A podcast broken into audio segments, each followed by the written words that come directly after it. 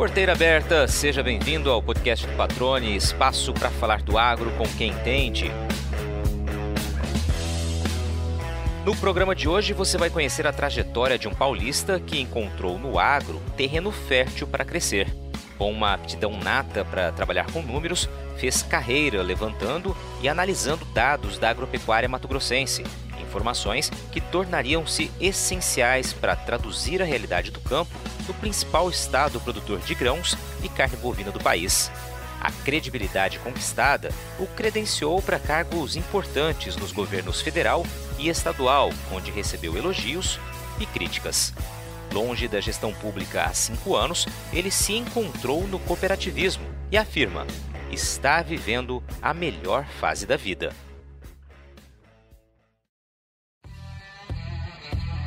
Quem conversa com o Ceneri Paludo tem a sensação de que fala com um economista.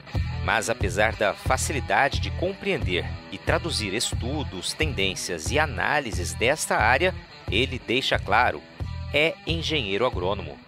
A escolha da profissão, aliás, foi uma sugestão do avô de origem alemã, que o aconselhou a trilhar caminho no agronegócio. Duas décadas depois de formado, acumulou experiência como poucos.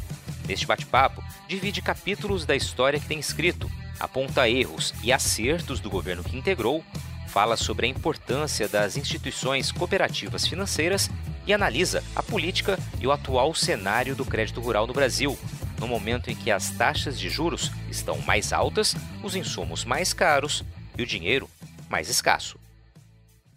Seneri, cara, que prazer falar contigo. Eu sei que tua agenda tá bastante corrida, né? Sinal que você tá trabalhando muito e desde que eu te conheço, já faz aí mais de 10 anos pelo menos, é sempre assim, né? Trabalho é um dos sinônimos da tua história profissional também, cara. Tudo bem? Seja bem-vindo ao podcast do Patrone.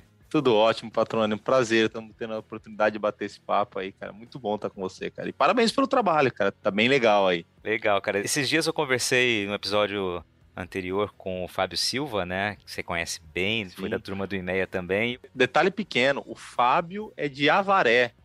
Né? Avaré, que é a cidade dos meus avós, é a cidade da minha esposa. O Fábio é, é amigão, amigão do meu, do meu primo. Então, são, são até compadres aí, cara. Então, o Fábio Fábio é conterrâneo. Olha que legal, cara. Uma pergunta que eu fiz a ele aqui, que mexeu um pouquinho com nosso, nossas lembranças, é se ele lembrava da primeira vez que eu entrevistei. Eu faço a mesma pergunta para você, cara. Tu tem ideia, assim, de quando foi que a gente bateu um papo pela primeira vez? Patrone, não tenho, cara. Olha, confesso pra ti que eu não lembro da primeira vez, não. Mas se eu fosse para dar um palpite, eu acho que ainda. Eu acho que bobear é até pré e meia ainda, é época de minha de consultoria, viu, cara? Eu acho que faz algum tempinho, hein? É, eu acho que foi, eu acho que foi já no IMEA, já no início da tua gestão no IMEA. Você começou quando no IMEA ali? 2008. 2008, né? Provavelmente foi 2008, 2009, quando a gente, eu ainda morava em Mato Grosso do Sul e a gente vinha fazer um projeto do Canal Rural na época, que era aquele Lavouras do Brasil, e passávamos muito aqui em Cuiabá, e certamente foi mais ou menos naquela época. Já tem um tempinho já, hein? Rapaz, você tá ficando velho, hein, patrone? Ainda bem que sou só eu, né? Não, não, é aqui eu tô ficando mais experiente. Você, Neri, vamos lá, cara. Vamos conversar contando um pouquinho da tua história, né? Você é de onde, né? Como começa a tua relação com o agro? Cara, você sabe que eu sou do interior do estado de São Paulo, sou de Bauru, fui criado ali, sou nascido em Botucatu, mas fui criado entre Bauru e Avaré, ali, como eu estava falando no começo. E meus avós, meu avó é, materno, né? Ele tinha uma loja de produtos agropecuários.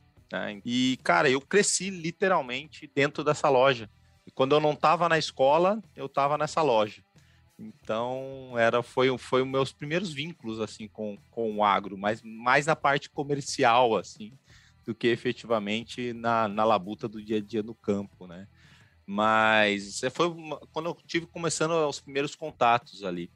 E, e, é, e é até uma história interessante também, porque eu tive a oportunidade de morar fora do país, fazer o high school, quando eu voltei dos Estados Unidos, né, voltei para prestar vestibular e eu estava totalmente perdido na época. Inclusive, meu primeiro vestibular foi para psicologia. Eu fiz um tempo de psicologia antes de entrar na agronomia e não me, não me identifiquei na psicologia tal. E aí um dia eu estava conversando com meu avô e o meu avô, né, naquela coisa de papo de, de meu avô, meu avô sempre foi uma referência muito forte, paterna para mim. E esse avô materno, ele chegou para mim e falou assim: Olha, o Brasil sempre foi agro. Tá no DNA do Brasil ser agro. Ele falou assim, olha, e, ele era alemão, inclusive, alemão mesmo, né? E ele falava, do mesmo jeito que a engenharia tá para a Alemanha, né? Ele falava assim, o agro tá para o Brasil. E, e aí ele me falou, continuou falando o seguinte, e o agro sempre precisa de bons profissionais, né? Sempre precisa de gente boa. Ele falou, por que, que você não se envereda nessa área? Cara, e aí num bate-papo com ele, eu fiz agronomia. Passei na faculdade de agronomia no interior de São Paulo, ali em Marília, na Unimar. E no primeiro ano de faculdade eu aprendi sobre um professor me introduziu sobre economia agrícola, né? Cara, e aí eu me apaixonei. Então já foi uma questão de, de paixão. Desde o primeiro ano de, de, de faculdade eu já sempre fui para essa área mais administrativa, mais de economia agrícola, né? De entender preço, de entender commodity, de entender de comercialização, que era uma coisa que eu já gostava por conta da loja. Então foi ali que eu tive os primeiros contatos mesmo, assim, com relação ao agro, sabe? Que legal, cara. Que história bacana, né? Essa sugestão que, na verdade, direcionou tua vida, né? Do, do teu avô. E é interessante também você falar que você, desde o início da faculdade de agronomia, já partiu, né? Direcionou teu foco para a questão dos números de mercado e tudo mais. Porque isso mostra também, a gente já falou isso aqui em alguns episódios, o quanto a área da agronomia ele é um campo amplo, né? Ou seja, realmente é mais um exemplo. Porque eu, quando eu comecei a lhe entrevistar, naquelas primeiras né, bate-papos lá atrás, é, eu imaginava, já perguntei isso para você algumas vezes, que você era economista, né? E depois você falava, não, não, sou agrônomo, tal. Falava, pô, mas entende muito de economia, é porque isso já foi direcionado desde o início da carreira. É, e, e, e, você sabe que é interessante, porque meu primeiro estágio foi, ainda quando eu estava naquele estágio obrigatório na faculdade, foi na BMF, a antiga BMF, nem existe mais a Bolsa de Mercadorias do Futuro, né? Então, na verdade, foi na BMF em São Paulo, na época ainda existia Bovespa, então tinha Bovespa e a BMF. Eu fiz um curso e aí de mercado futuro em São Paulo, e aí, cara, eu, eu me inscrevi, né, para um processo de trainee, de estagiário tal, acabei passando no processo, e eu era o único agrônomo da turma, era todo mundo economista. Mas o meu chefe lá na época, Luiz Cláudio, né, Luiz Cláudio Cafagni, é, ele era também agrônomo, e ele falava o seguinte, ele falava assim, olha, cara, é mais fácil explicar para um agrônomo sobre o número, ele brincava sobre isso, do que explicar sobre um economista o ciclo da lavoura. Então ele falava assim, ó, cara, é mais fácil ir nessa linha. E tanto que hoje muitos e muitos, né, pessoal que trabalha muito forte com economia agrícola vem da área da engenharia agronômica, né? Então, e, e foi também, né, meu, meu, primeiro estágio ali na BMF foi nessa área de, de mercado futuro e com esse viés, né, sempre de economia agrícola. Legal, cara. E aí você vem para Mato Grosso em qual situação, em quais circunstâncias? É, não, eu saí de São Paulo e fui trabalhar numa consultoria, né, é, de mercado também, é, em Curitiba, no Paraná. Fiquei dois anos em Curitiba, no Paraná, é, e essa consultoria, ela fazia toda uma formação, a G Rural, né, a G Rural Commodities Agrícola, né, que você conhece também. E eu fui trabalhar na G Rural em 2002, né, e ela tinha um trabalho para a consultoria também, para alguns grandes grupos e alguns produtores aqui no estado de Mato Grosso. E em 2004 a AG decidiu abrir né, uma filial aqui. Né, o Fernando Muraro decidiu abrir uma filial e me convidou. Eu tinha na época 25 anos de idade para ser o gestor da agência rural aqui, da, aqui em Cuiabá. E aí eu vim para o Mato Grosso então né, para isso e tive uma oportunidade assim fantástica também naquela época, que foi viajar o estado de Mato Grosso inteiro, porque a gente fazia, tanto eu quanto o Muraro, a gente fazia as palestras dos dias de campo da Fundação Mato Grosso. Então, com o finado Dario Hiromoto, que pá, um cara que fantástico, né? Eu, eu, lembro que, pô, ele, a gente rodava o estado inteiro, acabou, de, eu acabei depois de ter uma relação né, muito próxima, né, de, de companheirismo com ele e tal. E a gente rodava o estado, né, fazendo as palestras dos dias de campo. E aí eu fiquei na G Rural até o ano de 2008.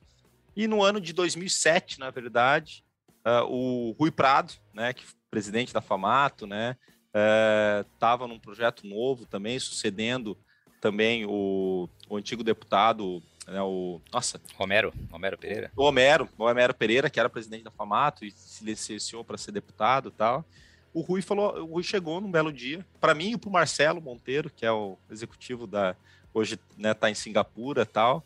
Ele chegou e era o executivo da ProSoja e falou assim: "Olha, cara, a gente não consegue fazer política pública, a gente não consegue desenvolver bons planejamentos sem bons números. E a gente e ele chegou com a proposta e falou assim, cara, vamos revitalizar o IMEA. E me, na época contratou a AG Rural para a gente estruturar como ter um Instituto Mato Grossense de Economia Agropecuária, né? É, e para reestruturar o IMEA. E aí, eu, aí, a gente montou o projeto, eu montei o projeto. Depois que a gente montou o projeto, ele falou: ó, agora que você montou o projeto, você vem tocar. E aí que eu entrei no IMEA, fiquei no IMEA do ano de 2008 até 2011. Eu brinco que que é um baita de um case de, de startup, né? O IMEA, na época, foi um baita de um case, um baita de um think tank, né? Deu super certo, hoje é uma potência aí. E aí eu fiquei em 2008 a 2011 no IMEA, né? E em 2011 assumi a diretoria executiva da Famato, né? Então, que foi outra baita experiência também, que foi muito legal. Mas o IMEA, cara, eu, eu me encanto super, assim, sabe? Eu acho que o, o, trabalho que o IMEA presta, entendeu? Não só para o produtor, não só para o agro, mas para a sociedade brasileira, é uma coisa de, de tirar chapéu. Inclusive, esses dias para trás, isso é uma coisa fantástica, cara. Esses dias para trás, é, eu tive a oportunidade de fazer uma, uh, um MBA, né, que a gente estava tendo aula com professores em Cambridge, e o, ele sabia, e ele apresentou um dado, cara, sobre o agro né, brasileiro, o agro Mato Grossense, estava lá embaixo e meia, cara pô, quando eu vi aquilo lá, eu falei, pô, que orgulho, né, ver isso, né? Então, então é uma coisa que, que eu brinco que fica fica no, no coração, assim, é um baita de um, de um, de um legado, assim, esse trabalho que, de reconstrução do IMEA foi muito legal. É um trabalho que se solidificou, né? Realmente é, a mudança, a reestruturação, e aí foi só crescimento no IMEA e consolidação da credibilidade. Né? Acho que isso é fundamental e esse exemplo que você citou mostra isso. Né? É, não, super, super. Depois veio o Otávio, depois o Daniel, agora né, só, só passando de gerações e só melhorando, né? Só gente melhor ainda. Isso é muito bom, cara. Legal. Agora eu queria que, a hora que você falou que né, saiu do IMEA, foi para a direção executiva da Famato, o que, que mudou naquele momento, né? Porque você está acostumado a tratar com números, né, e comprovar situações. O que, muda na hora que você assume a diretoria de uma potência como a Federação da Agricultura e Pecuária aqui do estado? O principal ponto que muda, na verdade, é o, é o espectro, né, do trabalho, né, das responsabilidades, né.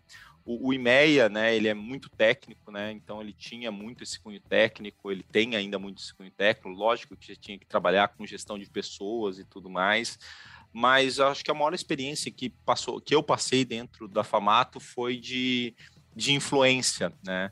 Porque a amplitude que uma Famato, que uma federação, é, ela tem, e, e, muitas vezes a gente acha ah, não, a federação ela tem o poder de, de definir as coisas. Não, o poder que existe numa instituição como a Famato, como numa ProSoja, como numa AMPA, como numa Fiente, é um poder de fato de influência. Né, de influenciar políticas públicas, de influenciar de fato quem tem o, o poder da caneta, de influenciar de fato né, os próprios produtores, no bom sentido de, né, de fazer o que, o que precisa ser feito ou o que, que é mais correto, né, de influenciar boas técnicas. Então, assim, eu acho que o grande ponto assim que eu aprendi muito dentro da Famato foi esse processo de nivelar muitas expectativas, até porque as expectativas eram muito contraditórias dentro de uma federação, ao mesmo tempo com esse processo que, olha, cara, é cada vez mais você sai de um âmbito que é um âmbito totalmente executivo, que é totalmente técnico, para um ambiente um pouco mais político e muito mais de geração de influência em si. Então, assim, essa formato foi uma, acho que para mim foi uma grande aprendizagem desse, desse sentido e até de de trabalhar, assim, cara, de entender um pouco mais, né, as, as, as, grandes vertentes, assim, do agro, né, não só focado na economia, mas você tem que entender desde a questão tributária do agro até a questão ambiental e até a questão econômica, então, de gestão, então essa ampliação, assim, foi, foi muito legal, é um processo, foi um processo bem legal, assim, sabe, sou muito grato também no formato. Legal, eu lembro bastante daquela época, né, e como você estava atuando realmente é, é, você sintetizou bem, né? Você sai de uma instituição, de um órgão técnico, né, para realmente abrir demais o leque, envolver-se muito com política, né, na defesa dos interesses do setor produtivo. Não é fácil, né, realmente é uma uma batalha, um leão por dia, como a gente está acostumado a acompanhar. E essa tua passagem pela diretoria executiva Famata acabou credenciando para o convite para fazer parte do, do, time do Ministério da Agricultura em 2014, se eu não estou enganado, né? Como secretário de Política Agrícola também, uma experiência gigante aí na tua carreira. Foi gigante, foi gigante, né? O, o Neri Geller, que era o então ministro da época, né? Aqui do Mato Grosso, deputado né, federal tal. Uh, e ele ele tava lá e, e, eu lembro, né, bem, ele falou assim, de, eu já sou político, eu preciso de um cara técnico aqui, né, com um perfil mais técnico e me fez o convite, né, para participar, né, do mandato dele. Era o último ano do primeiro mandato da Dilma, né, que ele estava como ministro, né, e ele convidou, né, para participar. E na época eu lembro muito bem de conversar com o Rui, conversar com o Normando, conversar com todas as lideranças aqui, de falar assim, olha, pessoal, eu não sou político, eu não tenho essa veia, eu tenho uma, uma veia muito mais executiva e tal. Cara, e o pessoal falou, não vai, porque vai ser bom para o Estado, vai ser bom para a FAMATO, vai ser bom para as instituições, vai ser bom para o produtor ter você lá. E, e, o combinado era muito isso. Olha, eu fui em abril de 2014 e o combinado era, olha, no final do ano eu voltaria, né, para Famato, né? Então, tanto que a posição ficou, a gente fez o combinado, eu fiquei de abril de 2014 até até final de 2014 no governo federal. Cara, aprendizagens assim fantásticas, assim, sabe? Tem uma das coisas que eu sempre conto essa história, assim, sabe, patrone, que uma das vezes assim a gente conversando com algumas pessoas lá de dentro do ministério e tal, e um cara falou uma coisa para mim que ficou gravado. Ele falou assim, cara, a gente tem um problema de origem na política ou na governança do sistema brasileiro, político brasileiro. Ele falou assim, cara, a primeira coisa é o seguinte, é que a nossa, o nosso sistema de governo é presidencialista. Perfeito. Só que a nossa Constituição ela é parlamentarista. Então ela dá muito mais poder para um Congresso e para um Senado, para uma para um, a Câmara, do que efetivamente para o presidente. Por quê? Porque a, a, estrutura, né, e foi pensado desse jeito mesmo pelo Ulisses Guimarães lá no passado, tal, de ter mesmo, tanto que a gente teve um plebiscito, né, eu acho que grande maioria que nem vai lembrar, mas a gente teve um plebiscito para escolher que tipo de governo que a gente ia ter, se era presidencialismo, parlamentarismo ou até monarquia, né? Uh, e aí vendeu, venceu não o presidencialismo por, por, por, grande massa e mas a nossa Constituição de 88 ela é uma Constituição muito mais voltada para o parlamentarismo. Então você tem né, uma, um sistema de governo presidencialista, você tem uma constituição que rege as leis muito mais parlamentarista, que dá muito mais força para o parlamentar, isso já tem uma confusão por si só. E aí essa pessoa trazia uma coisa que eu achava bárbaro, ele falou assim, e grande parte da população ainda acha que a gente vive na monarquia, porque acha que quando vai conversar com o prefeito, ou quando vai conversar com o governador, ou quando vai conversar com o presidente, ele, com o seu poder de monarca, de rei, vai mandar e a coisa vai acontecer.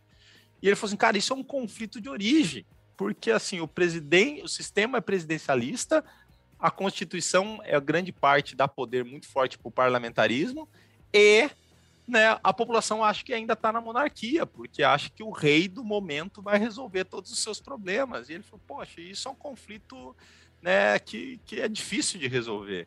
Então, cara, é, é, esse tipo de aprendizagem também lá, na, lá no, no governo federal foi fantástico, assim, sabe? Ele, ele, até só pegando, patrônio, assim, é, ele falava assim, ó, a, a, gente tem um visto tão, tão forte de origem que é assim, ó, que o, o, governo, o executivo, né, o governador, o presidente e tal, ele tá para executar. E o legislativo, ele tá para legislar. Mas o legislativo, grande parte das vezes, ele tá mais preocupado com as emendas parlamentares, que é um jeito de ele, dele executar, ou seja, então ele não está preocupado grande parte das vezes com o legislativo, ele está preocupado com a emenda, que é onde ele executa. E o executivo, que deveria executar, para ele trabalhar, ele fica legislando através dos decretos ou medida provisória. Então, assim, cara, é uma confusão tão grande. E o judiciário, que deveria botar, botar ordem na, nessa história toda, ora ele tá com o legislativo, ora ele tá com o executivo. Então, assim, cara, é, ele falou assim, cara, isso é um vício de origem, né? A gente tem, né, na nossa, na nosso sistema de governo, no sistema de governança, esse vício de origem.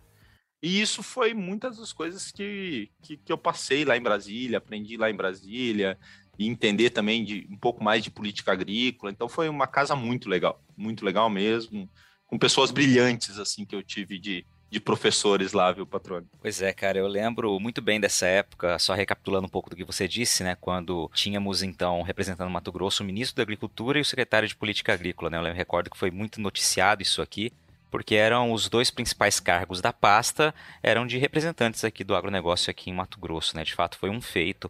E aí você traz toda essa análise que você aprendeu a conviver ali em Brasília, Você recorda de alguma situação enquanto você estava lá que essa configuração, esse vício de origem aí acabou atrasando, impactando, atrapalhando alguma tramitação dentro da pasta? Cara, várias. Outra coisa, assim, sabe, também, por essa, até por essa coisa do, da monarquia, né, que eu brinco que a população acha que está na monarquia, que vai falar com, com, o rei do momento e ele vai resolver. Uma das coisas que mais ficou claro é o seguinte, cara, o segundo escalão em governo é mais, é tão importante quanto, se não até mais do que o primeiro escalão. Então, muitas e muitas vezes, e a gente né, aprendeu isso, acho que principalmente para as entidades de classe, cara, é, que o que acontecia é o seguinte: não adiantava bastar conversar com o ministro ou com o secretário de política agrícola. O trabalho tinha que ser feito mesmo de base com o segundo escalão, que eram principalmente os funcionários de carreira, que eram quem estava lá mais tempo, porque no final do dia era era é para esse grupo mais técnico e mais de escalão que você recorria na hora de, da tomada de decisão. Então, assim, a gente, eu aprendi muitas coisas que, assim, por conta desse problema da monarquia, vamos dizer assim, que a gente acha que o ministro agora vai resolver todos os problemas, cara, a gente, se, por vezes, esquecia que, na verdade, o segundo escalão de um governo é, é mais importante até do que o primeiro escalão, sabe? É onde realmente as coisas acontecem. Você sabe que o agro não para, né? E um dos exemplos disso é que, em plena colheita da soja, o futuro da próxima safra do grão já começa a ser trabalhado planejamento que é fundamental para quem busca melhores resultados. Aliás, se você ainda não comprou as sementes de soja que vai usar na temporada 2022-2023, eu tenho uma ótima dica de como escolher o principal insumo da sua lavoura com comodidade, praticidade e segurança. O aplicativo da AgroSol Sementes. Com ele, você pode acessar o portfólio de variedades, conferir as principais características de cada uma delas, conhecer os serviços oferecidos e solicitar orçamento, tudo de forma rápida e intuitiva. Você monta um carrinho de compras dentro do aplicativo e logo um representante da equipe de vendas entra em contato com você para enviar uma proposta detalhada. Na AgroSol Sementes, a excelência dos produtos e serviços oferecidos é condição seguida à risca para garantir os resultados e a satisfação do agricultor. A empresa Mato Grossense atua com multiplicação de sementes de soja há mais de 20 anos, uma história estabelecida sobre o tripé qualidade, credibilidade e inovação. Para ter acesso a essa tecnologia e começar a aproveitar os benefícios da semente na palma da sua mão, é só baixar gratuitamente o aplicativo da Agrosol pelo Google Play ou Apple Store. Agrosol Sementes, germinando o futuro.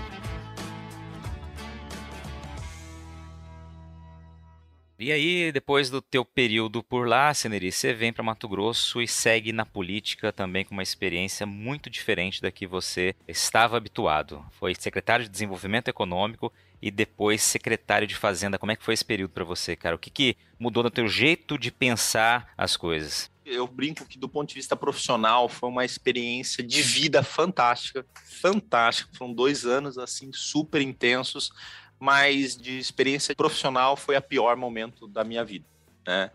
Cara, porque a gente estava pegando um governo, né, depois de passado, né, do, do governo Silval Barbosa, um governo que foi desastroso aqui, né, com uma política ou com um mote muito diferente do que vinha do tradicional, e um grupo muito técnico e muito novo, né? Eu, Marcelo, né, o Gustavo, que hoje está na Fiente, uma gurizada boa, vamos falar assim, mas uma gurizada de fato inexperiente, assim, sabe, do ponto de vista é, institucional, político, do que a gente tem dentro do Estado. Aprendi muito, aprendi muito mesmo, mas apanhei pra caramba também.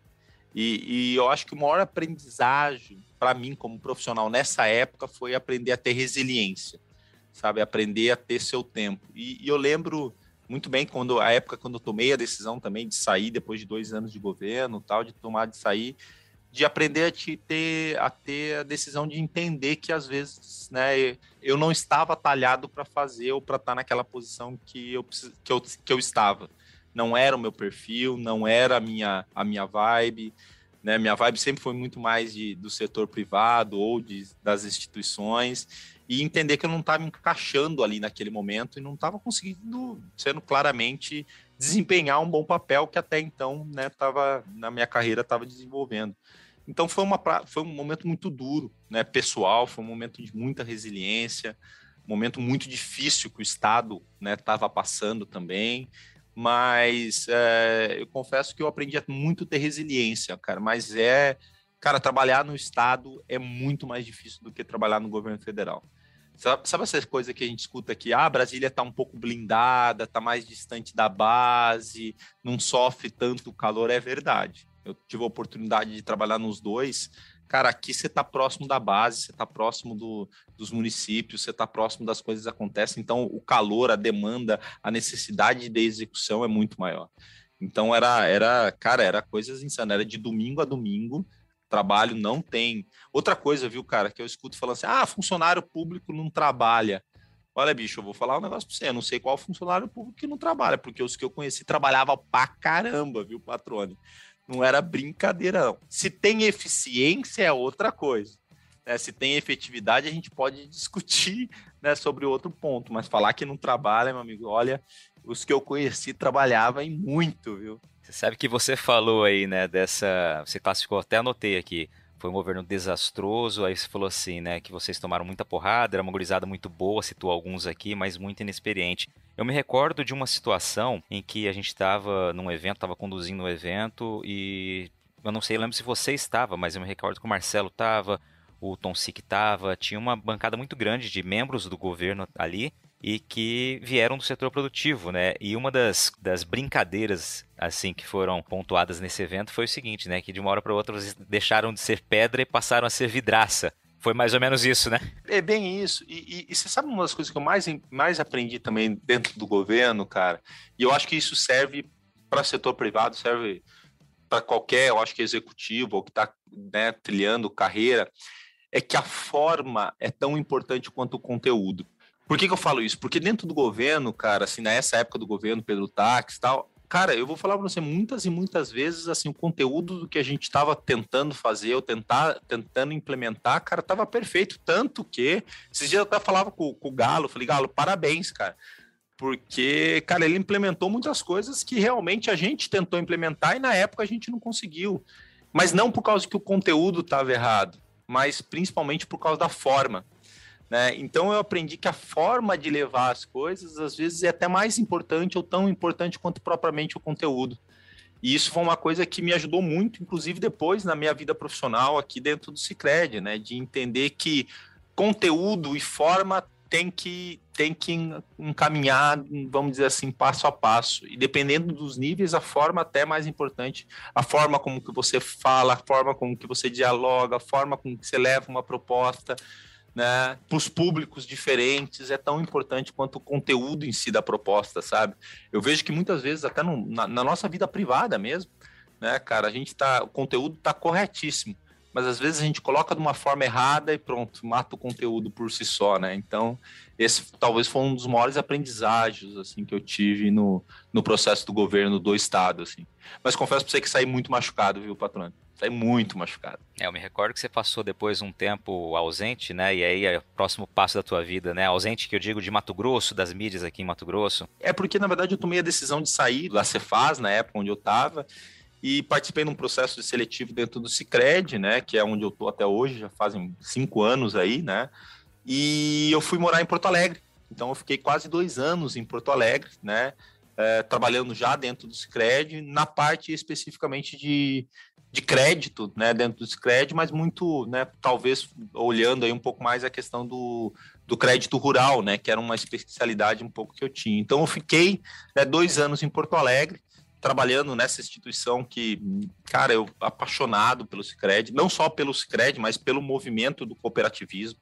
Cara, eu tô apaixonado pelo cooperativismo. Eu acho que é um modelo de negócio assim bárbaro é, então fiquei um pouco lá em, em, Porto Alegre, fiquei dois anos, e aí por essas conjunturas né, do, do universo, o João Spentoff, que é o presidente aqui da, da central do Cicred, aqui do Mato Grosso e todo o norte do país, é, precisava fazer umas mudanças, inclusive foi ele que me indicou para participar do processo seletivo lá para a entrada do Cicred, e me convidou para voltar aqui como diretor executivo, faz três anos e que eu voltei e estou super feliz aqui de volta ao estado de Mato Grosso, mas hoje com a responsabilidade não do Sicredi não só para o estado de Mato Grosso, mas todo o norte do país, né? Então, tá bem legal também.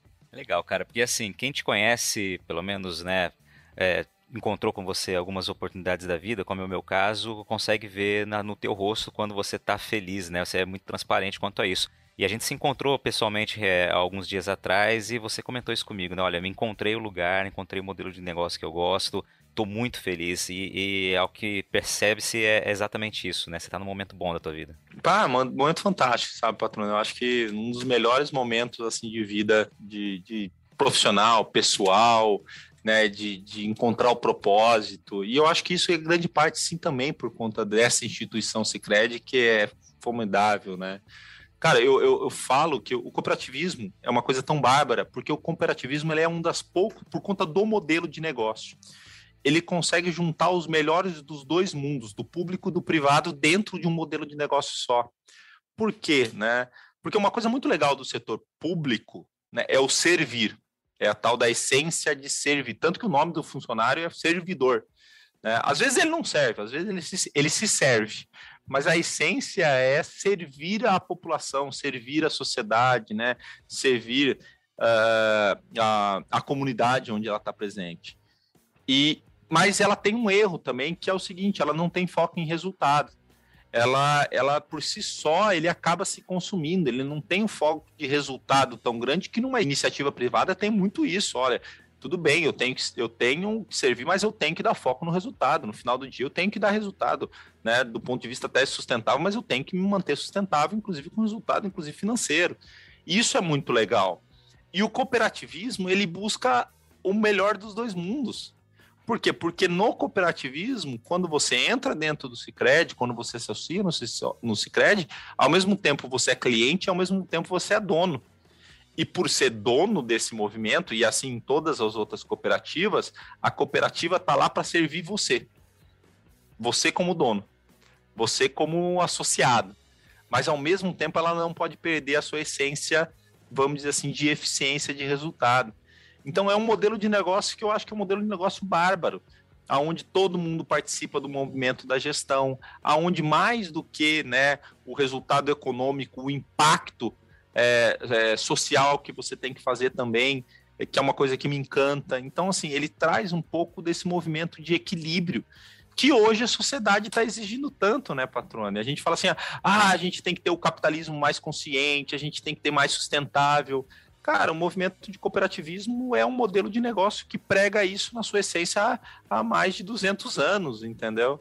E o Cicred há mais de 100 anos é um modelo desse, que prega exatamente isso, que prega um capitalismo consciente, que prega uma justiça social, que prega devolver para a comunidade aquilo que, que é possível e deve ser devolvido. Então, assim, eu acho que o modelo de negócio do cooperativismo, cara, seja o cooperativismo de crédito, que é onde eu estou hoje, seja o cooperativismo de produção, seja o cooperativismo de consumo, cara, é um modelo que casa muito com o atual momento da sociedade brasileira e da sociedade até mundial, né? Você sabe que, além de ser o maior produtor de soja do Brasil, Mato Grosso também é uma referência na exportação do grão para outros países, né? Mas você sabia que o consumo da soja mato-grossense dentro do estado tem crescido gradativamente? É, nas últimas quatro safras, o aumento médio da nossa demanda interna girou em torno de 5% ao ano, resultado direto do investimento na verticalização da produção, como o que é feito pela RUT Brasil. A empresa processa mais de mil toneladas de soja por dia, transformando o grão em farelo, que atende aos mercados nacional e internacional, óleo, que é direcionado para a produção de biodiesel. Instalada no Distrito Industrial de Cuiabá, a fábrica vive um momento de expansão, com expectativa de ampliar já para o ano que vem a capacidade de processamento para 1.400 toneladas de soja por dia.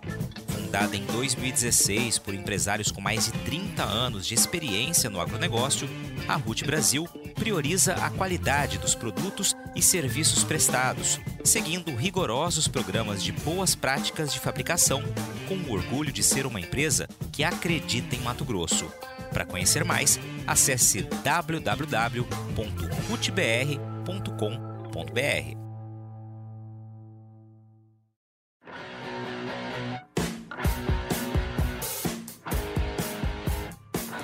Você está ouvindo o podcast do Patrone. Agroinformação com quem entende. Queria aproveitar a tua experiência no tema, Seneri. É, você falou, inclusive, quando começou sua jornada no Cicred, foi como superintendente de crédito ali, né? Para falar justamente do crédito rural, né? Como que você vê o crédito rural hoje no país? A gente vem no momento em que a Selic atingindo dois dígitos novamente, né? Como que você vê esse momento para o crédito rural? Olha, é um momento bem, bem difícil, né? Então não é um momento fácil, não, tá? Muita gente fala, né, inclusive da política agrícola brasileira, né, dos créditos subsidiados e tal. Eu brinco que o problema do, do crédito rural no Brasil não é a causa, não é o crédito rural. O problema não é crédito rural. O problema é a, é a, é a é economia brasileira ou a política econômica brasileira. No dia que a gente tiver, por exemplo, taxas de juros, como a gente teve pouco tempo atrás, né, 3%, 2%, eu não preciso mais ter política de crédito rural. Ou seja, eu não preciso ter mais subsídio. Por quê? Porque eu consigo alimentar o setor do agro com taxas de valores compatíveis que o setor do agro precisa através do mercado privado. Ou seja, eu capto no mercado privado e consigo repassar para o mercado privado ao mesmo tempo com taxas que são compatíveis. Mas toda vez que a gente tem esse descompasso na economia, né, com taxas de juros acima de dois dígitos, ou seja, que nem a gente está falando agora 11%, quase 11% já, e com tendência de alta e tudo mais, nós, como instituição né, é financeira cooperativa que somos, cara, eu não consigo captar, então, vamos dizer assim, a 11% ao ano, vamos falar que é uma taxa básica, eu vou captar 12%, captar 13% ao ano, e vou ter que repassar isso a 16%, a 17%, a 18%, que é uma taxa que normalmente a, a agricultura, e não é a agricultura brasileira, tá? É uma questão do agro mundial, não é compatível com o tipo de produção.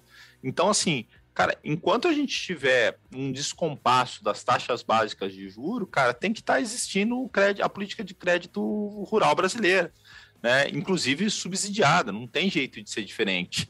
No dia que a gente tiver uma economia mais estável, com taxas de juros controladas, automaticamente eu não vou precisar mais de crédito rural desse modelo que a gente tem, através né, tão forte da política pública. Por que eu estou falando isso? Né? Porque a gente fala assim, ah, a gente tem um problema da política agrícola brasileira. O problema não é da política agrícola brasileira ou da política de crédito brasileiro. O problema, na verdade, a causa raiz é a política econômica brasileira. No dia que você resolver o problema da política econômica brasileira, você resolve a política de, agrícola ou política de crédito no Brasil, ou o crédito rural no Brasil, que vai para um modelo totalmente a mercado, que é o melhor dos mundos. Mas enquanto a gente viver nesses altos e baixos da política econômica brasileira, cara, não tem outro jeito a não ser trabalhar né, nos moldes que a gente tem que trabalhar, que é um modelo, cara, muita gente critica, ah, tem que ser tudo 100% a mercado, tal. Eu também acho. Cara, eu concordo com isso. Gente, no dia que resolver a política econômica, eu também concordo. Mas o modelo que a gente tem da política agrícola, do modelo de crédito rural brasileiro, é um modelo vencedor. Tanto é um modelo vencedor que olha o que a gente está acontecendo. Né? E isso também ele acaba né, retornando para toda a economia. Por quê? De novo, porque parte é sucesso, sim, da política agrícola brasileira, mas parte, é, grande parte é por conta do ecossistema também do agro brasileiro. E aí, quando eu falo agro, né, todo, até os produtores, alguns vão ficar mais bravo aqui comigo, tá? Mas eu acho que é o seguinte, não é só por conta do produtor, é por conta do produtor, mas é por conta da, da cadeia de transporte, de logística, é por conta da eficiência das empresas de tecnologia, vamos dizer assim, que estão implementando cada vez mais tecnologia dentro do agro, ou seja, é por conta de todo esse ecossistema que a gente se torna mais eficientes, né? Então, assim, quando você bota dinheiro num setor que ele é eficiente, que ele, ele gera resultado, automaticamente o dinheiro que você coloca é um dinheiro que ele gera também é, é múltiplo, né? Ele se multiplica mesmo, de fato. Então, assim, a política agrícola brasileira, ela é, ela é uma política vencedora. Tem processos de melhoria? Sempre tem, né? Mas, cara, eu acredito no atual modelo, eu acredito. Mas a gente está vivendo um momento bem complexo. Principalmente, viu, Patrone, para linhas de longo prazo, tá? Linhas de longo prazo, nós aqui estamos bem preocupados, cara, bem preocupados mesmo. Pois é, você faz essa análise e aí a gente vem para o mediatismo, né? Pensando já nessa safra 22-23, que vai ser uma das safras mais desafiadoras, aí visto todo o cenário que a gente vem acompanhando, né? De escassez de insumos, de insumos batendo preços recordes, né? Subindo aí 300% fertilizante, por exemplo, uma situação bastante complicada num momento em que a gente vê uma participação, se a gente pegar pelos números do próprio IMEA, né, nos últimos 5, 6 safras aí, o capital próprio do produtor caiu de 40% na participação do custeio de uma safra, né, no funding ali para menos de 20%, ou seja, está dependendo aí de outros agentes financeiros, né? É, e por que que isso aconteceu? Por que, que caiu de 40 para 20? É porque diminuiu a rentabilidade no campo? Não. É porque o, o mesmo hectare há três anos atrás, que custava, vai, 3 mil reais, 4 mil reais por hectare, hoje está custando 9. Então a gente teve quase uma necessidade de três vezes mais por hectare de recurso. E aí, cara, vamos ser sinceros, o produtor que já vem com margens muito boas não teve um aumento de três vezes mais da sua margem no mesmo período. Teve aumento de margem, sim, teve aumento, né, não vamos falar, mas é, ele, te, ele não teve na mesma proporção que a demanda de recurso está tendo. E ao mesmo tempo, por isso que eu falo que no curto prazo também eu estou né, preocupado, porque assim, ó, ao mesmo tempo que é o seguinte, o agro está demandando mais recursos por conta de vários fatores, então eu preciso de três vezes mais do que eu precisava para fazer o mesmo, o mesmo hectare o ano passado, e ao mesmo tempo, aonde eu tenho um descompasso de mais necessidade de recursos com um aumento de spread bancário, ou de spread, vamos falar assim, de, de taxa de juros, não é nem de spread, com aumento de, de taxa de juros. Então, assim, eu tenho dois descompassos acontecendo ao mesmo tempo. E aí, patrono, eu vou falar para você, assim, a gente teve mais sorte que juízo, para variar. É, é, a gente costuma dizer essa frase que Deus é brasileiro e planta soja no Mato Grosso, né? Então, assim, cara, porque é o seguinte, cara, a gente ainda te, tá tendo a sorte, não, sorte também não, mas a gente tá sendo abençoado, vamos chamar assim, de ter uma boa colheita. Porque, cara, e, e, mais sorte ainda do que juízo, vamos falar assim, porque teve uma quebra no sul do país, onde manteve os preços bons, cara. E esse é o, é o sinal, vamos dizer assim, do, do, do alinhamento perfeito de astros ao contrário. Aumento de custos, aumento de taxa de juro e queda de preço. A gente só não teve queda de preço. Entendeu? Cara, então isso é uma coisa, vamos dizer assim, que, que de, de um certo modo preocupa um pouco. A vantagem é que nesse cenário de hoje, a gente, os produtores, vamos dizer assim, toda a cadeia não está tão alavancada que nem era no passado. Essa é uma vantagem, realmente. Mas mesmo assim, cara, se a gente tivesse esse terceiro pilar quebrado, que era uma eventualmente queda dos preços significativamente, cara, nós íamos passar bastante sufoco por aqui. E só não passamos isso porque teve essa quebra no sul do país. O que, que você prevê diante das suas análises, para esse financiamento dessa próxima safra, Sandri? que os produtores podem esperar? Cara, assim, dois fatores, como a gente falou, que é dado, tá? Primeiro, necessidade maior de caixa. Tanto que o número do IME tá... Eu, antes eu, eu tinha recurso próprio, eu tenho o mesmo recurso hoje, eu tenho o mesmo um real, ou tenho um real e meio, mas eu preciso de três para fazer, ou seja, uh, a safra. Então, automaticamente, a minha participação do bolo próprio diminui. Então, vou precisar mais necessidade de fluxo de caixa de, de, de dinheiro de terceiro. Isso é um dificultador na agricultura. Né? E, ao mesmo tempo, cara, aumento de taxa de juros. Não tem como ser diferente. Então, assim, é um ciclo de novo que começa a jogar contra né, o, o, o, produtor, né? Ou contra, eu não digo só contra o produtor, mas contra toda a cadeia. Então, assim, são, a gente vai viver ciclos bem, eu particularmente, eu acho que bem difíceis nos próximos anos, assim. Se, qual que é o cenário, então, de bom, né? E aí eu não acho que é um cenário tão de curto prazo, é um cenário um pouco mais de médio prazo. É que efetivamente está retomando a produção de insumos mundiais depois passado esse processo né, de todo da pandemia. Então a gente vai voltar a ter até ofertas novamente de produtos, a gente já está escutado um pouco disso dentro do mercado.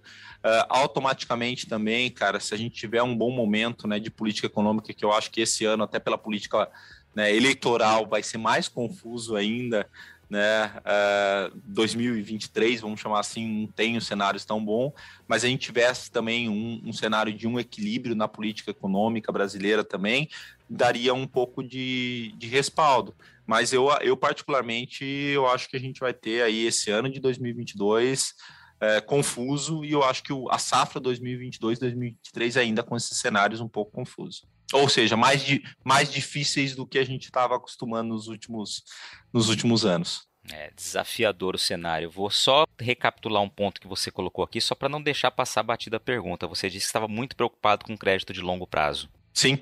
Por quê, cara? Porque é onde tem o maior desencaixe num momento onde a economia não está bem, onde a política econômica está confusa, onde a gente não sabe qual é a previsibilidade, inclusive, né, de, de, sistema de governo, vai falar assim, cara, essa polarização no Brasil tá um saco, desculpa a expressão, né, cara?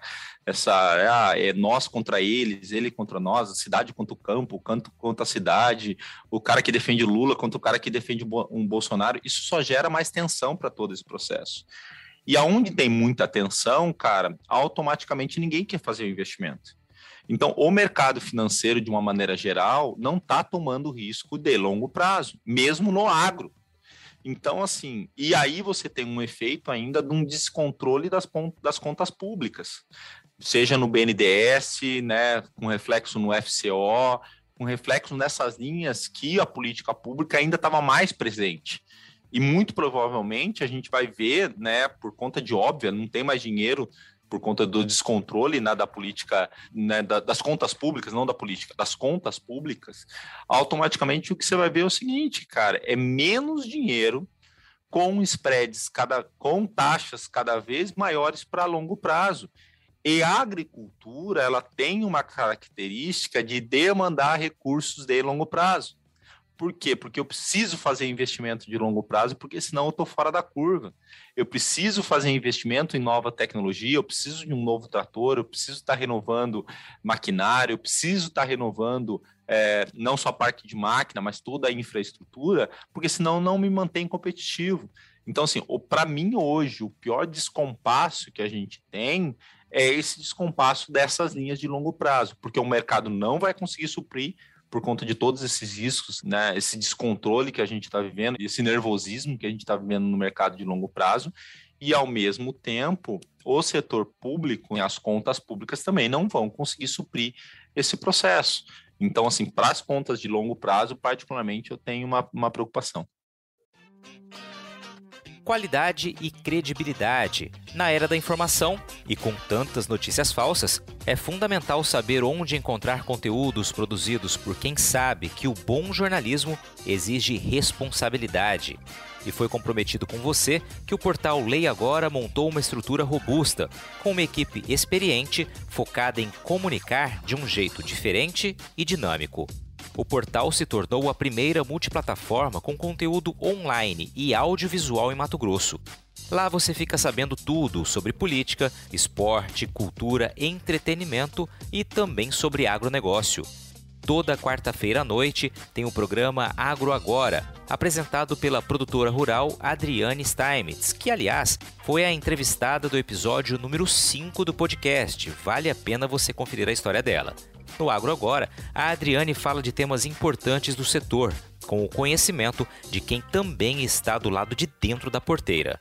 Para acessar todo esse conteúdo no site ou nas redes sociais, é só digitar leiagora.com.br. Muito bem. Ceneri, vamos partir para o fim da entrevista aqui. O tempo que a gente havia combinado já está chegando no fim. queria só que você brevemente falasse sobre alguns pontos aqui que são mais recentes, né, dos últimos anos aí, mas que também versam em cima do, do crédito rural, né? Agfintex, Fiagro, queria que você falasse um pouquinho sobre como você enxerga todo esse movimento? Eu vejo o seguinte, né, cara, as, as, as fintechs, né, vamos falar assim, ou as agtechs, né, que estão trabalhando, eu acho super legal, sabe, patrão? Eu acho que, cara, toda vez que você tem competição no mercado é bom. Tá? E, e, eu vejo muitas empresas entrando cada vez mais financiando o produtor ou tentando, ainda são pontuais, ainda a gente não viu, né, é, efetivamente no campo, mas ele é bom, inclusive, para nós que já estamos mais tradicionais no mercado a correr atrás, cara. Então, assim, tá todo esse processo, né, de entrada de novos players, de entrada de novos de novas é, soluções, cara, ela é muito boa. Às vezes a gente fala assim, ah, não, mas não vai chegar diretamente do produtor, mas não vai. Mas às vezes uma agtech dessa da vida, né, ou uma fintech dessa da vida, cria uma solução que melhora a solução ou o processo para dentro de um grande player. ponto ótimo, gerou gerou economia de dentro da cadeia, né? E isso automaticamente se, se multiplica. Então, assim, cara, eu particularmente acho muito legal, acho muito bons olhos. Uh, eu acho que é assim que, que o setor, inclusive do agro, ele vem se reinventando né, dentro dos, dos últimos anos. Então, eu vejo, eu vejo muito legal.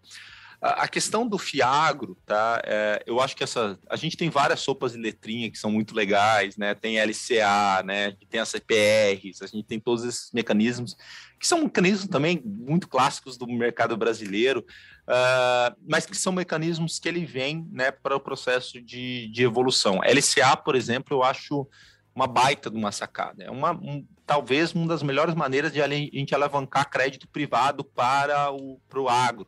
Né? Uh, então, assim, eu acho que essa é uma, uma baita uma sacada.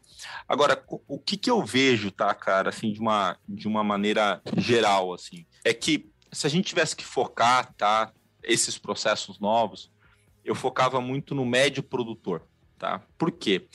Porque os grandes produtores, esses que já estão né, a nível de faturamento, vai acima de, de vai plantando aí acima dos seus 20 mil hectares, 30 mil hectares, esses caras estão cada vez mais, cara, conseguindo acesso a fundos internacionais, conseguindo acesso a grandes players, né? E aí, de um, de um jeito ou de outro, eles se organizam. O pequeno, né? O pequeno produtor rural, né? É, eu, particularmente, não gosto do termo agricultura familiar, tá, cara? Porque eu acho que a, a agricultura familiar, ela acontece, o negócio familiar acontece numa pequena propriedade, numa média propriedade, numa grande propriedade. Então, assim, eu particularmente não gosto desse termo, mas assim, a, a, pequena, mas existe pequena propriedade, média propriedade, grande propriedade, isso existe, né? Uh, a pequena propriedade, ela quer queira não, cara, o sistema de crédito brasileiro, ela consegue dar um pouco de garantia. O grande ponto é que a gente tem um médio produtor, né, um médio produtor, que esse sim, ele está cada vez mais achatado, porque ele não está conseguindo ter economia de escala né, que um grande tem, ou o acesso que um grande tem, e automaticamente também não tem as proteções, vamos chamar assim, que tem né, dentro de uma pequena propriedade. Então, cada vez mais está achatado. E o custo de observância sobre o médio só aumenta. O que, que, é o custo de observância? É todos os regramentos, e eu não vou discutir se tem que ter ou não, mas a APF da vida, mais o corpo de bombeiro da vida, um outro processo que eu, eu, particularmente, assim, minha opinião super particular, eu acho que até tem que ter, eu acho que faz parte da sustentabilidade, mas só aumenta nesse processo. Então, assim, eu acho que uh, o que precisa muito ter é que eu vejo que muitas agtechs e muitas dessas empresas, elas estão voltadas para o easy money. Ah, eu vou achar uma solução para o grandão Cara, e sinceramente, eu acho que o grande processo, esses dias eu estava conversando com o Otávio isso no AgriHub, é soluções para esse médio, cara. Porque é esse médio né, que está que tá hoje cada vez mais sendo achatado né, pelos dois lados. E não é diferente tá patrone na sociedade, não é diferente no urbano. Quem mais está sofrendo hoje né, por todo esse feito, também da pandemia, tudo é a classe média brasileira. Ela que está desaparecendo. Então, esse fenômeno está acontecendo no campo, mas também está acontecendo na sociedade, no, no, urbano, tá? Então, assim, cara, eu acho que precisa, assim, sabe, ter um direcionamento para essas soluções vir para esse médio, sabe? Que é, que é onde tem oportunidade. E é um pouco do que a gente está tentando fazer também dentro do Cicred, sabe? Uh, sabe, pulverizar né, os, os nossos incentivos para esse, esse médio aí, pequeno médio. Perfeito, Seneri. Para a última pergunta aqui, eu não deixaria de perguntar isso, né? Como o Cicred vem para essa próxima safra, né? O que, que vocês estão preparando diante de todo esse cenário adverso, né, com, com o desafiador que você bem explicou aqui? Eu particularmente assim, é, a gente a gente vem com uma taxa de crescimento muito grande. A gente atingiu agora, tá, no começo desse ano, 50 bilhões de reais de crédito, de carteira de crédito, tá? Uh, hoje o Sicredi a nível nacional e também aqui no Mato Grosso, a gente é um segundo maior player. A gente só fica atrás do Banco do Brasil por motivos óbvios, né? Tá sentado em cima de quase todo o recurso do governo federal, né? Mas a gente é o segundo maior player né, uh, do, do Estado. A gente tem da nossa carteira total de crédito, né, metade da nossa carteira de crédito né, que está emprestada aqui no Estado de Mato Grosso está no agro. Né, então a gente é um, um, player muito forte e a gente continua né, com essa, essa demanda muito forte de, de tentar oferecer mais crédito né, para o produtor rural. Então a gente vem aí com um aumento né, da disponibilidade do, do crédito aí, quase 20% a mais do que a gente vinha na última safra para esse ano também. O grande desafio é que a gente acaba sofrendo também. Por quê, cara? Porque o nosso desafio hoje está em captação, tá? Em trazer o dinheiro para dentro do Sicredi para a gente poder poder operar, né? Poder emprestar isso.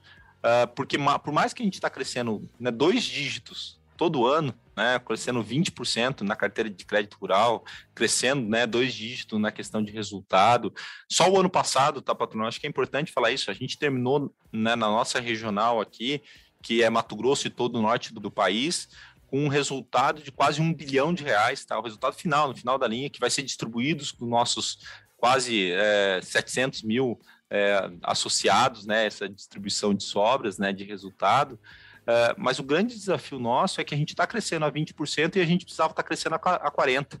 Esse, esse é o nosso grande desafio, né, cara? Ou mais um desafio bom.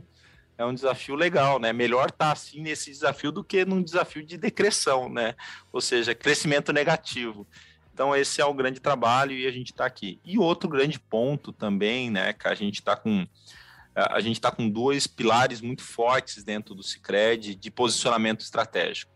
Um é levar o Cicred para todos, né? Então, assim, para todos, quando eu falo é todos, todos por PJ, PF, agro, até porque o funding do agro está no setor urbano.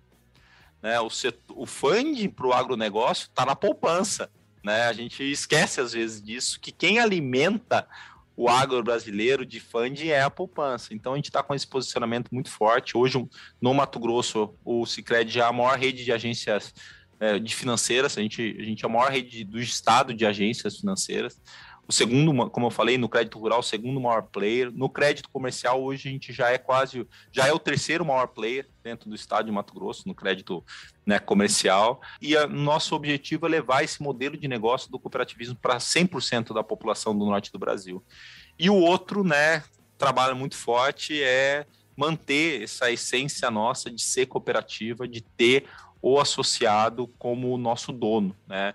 Por vezes a gente se perde, a gente se iguala muito aos bancos, mas a gente está numa batida muito forte da gente manter, né, a nossa essência cooperativa, né, que a gente está aqui é para servir o associado e não servir dele. Maravilha, Seneri. Eu, antes da gente gravar a entrevista, disse que não me arriscaria a pronunciar o seu segundo sobrenome, ou o seu primeiro sobrenome, mas eu acredito que você contou a história, falou da importância do teu avô ali na, na sugestão que tornou a sua carreira, né, que, que veio a se tornar a sua carreira, e você disse que ele que era o, o alemão, né, descendência, acredito que o sobrenome vem dele então, né? Ele então, que era o alemão. É, Kainbais. Então, Seneri Kainbais Paludo, cara, obrigado por dividir essa história, seus pontos de vista com a gente aqui. Foi um bate-papo muito gostoso. Te agradeço mesmo por ter encontrado essa brecha na agenda, a gente poder tocar adiante essa ideia de bater um papo aqui no podcast. Não, patrão, eu que agradeço. Obrigado aí por, por tudo. Parabéns pelo trabalho, acho que é muito legal, assim, o trabalho que você vem fazendo há tantos anos também. Cara, e conta com a gente. Eu costumo dizer que aqui dentro do Scred a gente tem um lema, que a gente não sabe de tudo mas aquilo que a gente não sabe, a gente tem por obrigação correr atrás para descobrir, e aquilo que a gente sabe, a gente tem por obrigação passar para frente. Então, conta sempre com a gente, sempre comigo, e sempre com, com o Cicred aqui para a gente cada vez mais levar né, prosperidade para as comunidades onde a gente está presente. E aí, gostou do bate-papo? Então dá aquela força e compartilha essa entrevista com os seus contatos. E olha, aproveita para mandar aquele feedback dizendo o que você está achando do podcast do Patrone. Pode criticar, elogiar, sugerir temas e pessoas para dividir boas histórias aqui nos próximos episódios. É só enviar uma mensagem lá no Instagram para @luispatrone que a gente troca uma ideia, viu? Então, gente, sucesso da porteira para dentro, força e fé da porteira para fora e vamos que vamos. Você ouviu o podcast do Patrone. Agroinformação com quem entende.